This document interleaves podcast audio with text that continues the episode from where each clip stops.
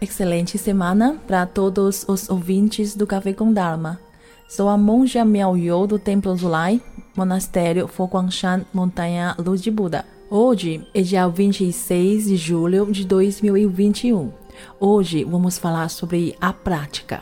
Quando você escutar falar em prática, o que passa pela sua cabeça? Meditação sentada na almofada ou cerimônias de recitação no templo?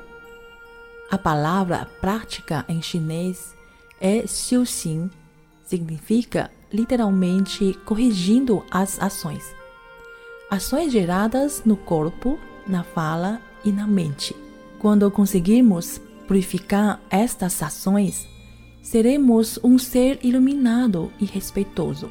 Antes de pandemia, o Templo Zulai realizava o retiro Xiuxin de um dia, a fim de introduzir a prática da meditação e o ensinamento budista para o povo brasileiro mas nem todos têm condição de participar de uma prática religiosa no templo, porque mora longe e não tem condições de se deslocar até aqui.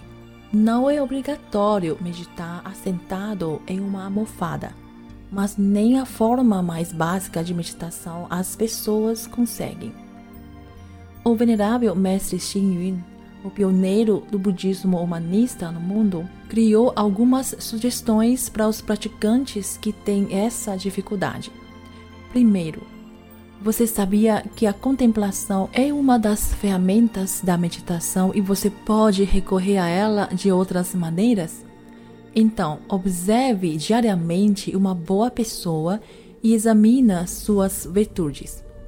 Não importa se esta pessoa seja um religioso, cientista, filósofo, professor, artista, político, etc. Ocidental ou oriental, homem ou mulher. Se puder, anote algumas coisas que ele ou ela fez. O ano tem 365 dias. Se focar em uma pessoa por dia, você terá prestado atenção em 365 pessoas virtuosas que, de alguma forma, serão seus modelos.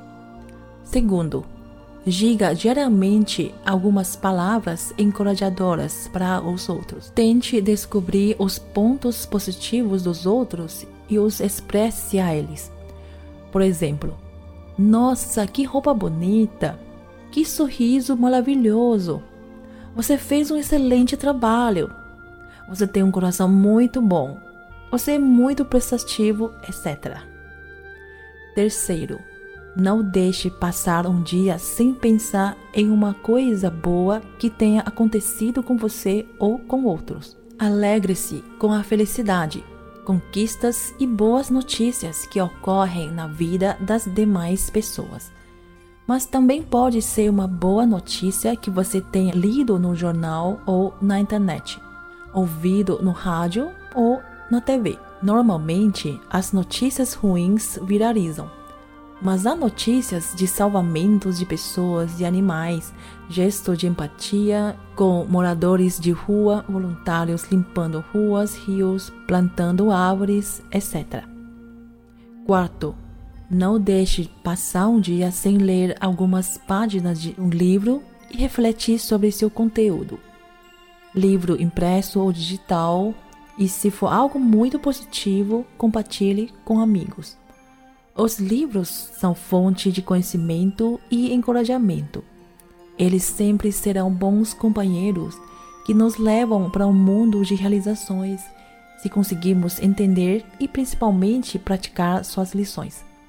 Há um ditado que diz: Quem estuda e não pratica o que aprendeu é como um homem que lavra a terra, mas não semeia. Quinto, aprecie belas músicas. Já diz o velho ditado: quem canta seus males espanta. Uma bela melodia e uma letra inspirada são capazes de agradar nossos ouvidos. E se você tem boa voz e é afinado ao cantar ou tocar um instrumento como um violão, vai agradar os ouvidos e o coração dos outros. Se quiser pode dirigir ou fazer suas tarefas de casa cantando aquela canção que você aprender no templo ou na igreja. Sexto, Comece e encerre o dia com uma oração. Se você não sabe como, pode entrar no site do templo, escutar ou ler as orações criadas pelo Venerável Mestre. Há a oração de despertar pela manhã, oração para antes de dormir, oração pela paz no mundo, etc. Agora, na pandemia, o Venerável Mestre criou uma oração específica para esse momento. Eu acho que dá para praticar essas seis dicas mas se você entender que é muito, escolha pelo menos três e tenha persistência. Enquanto alguém adota a meditação sentada como prática, você pode adotar a observação silenciosa, o canto, a oração, jamais esquecendo de dizer boas palavras. Por que não começar imediatamente? Nunca se compare com os outros. Cada um tem um potencial próprio. E assim, a prática é algo individual. Praticar essas dicas pode purificar suas ações, mas é preciso esforço. Ninguém poderá fazer a sua prática no seu lugar, como ninguém pode comer e nem dormir por você. Boa prática! O programa de hoje está terminando. Lembre-se de iniciar em seguida. Tomara que essa mensagem possa ser uma boa saída para você. Até a próxima. Omitofo.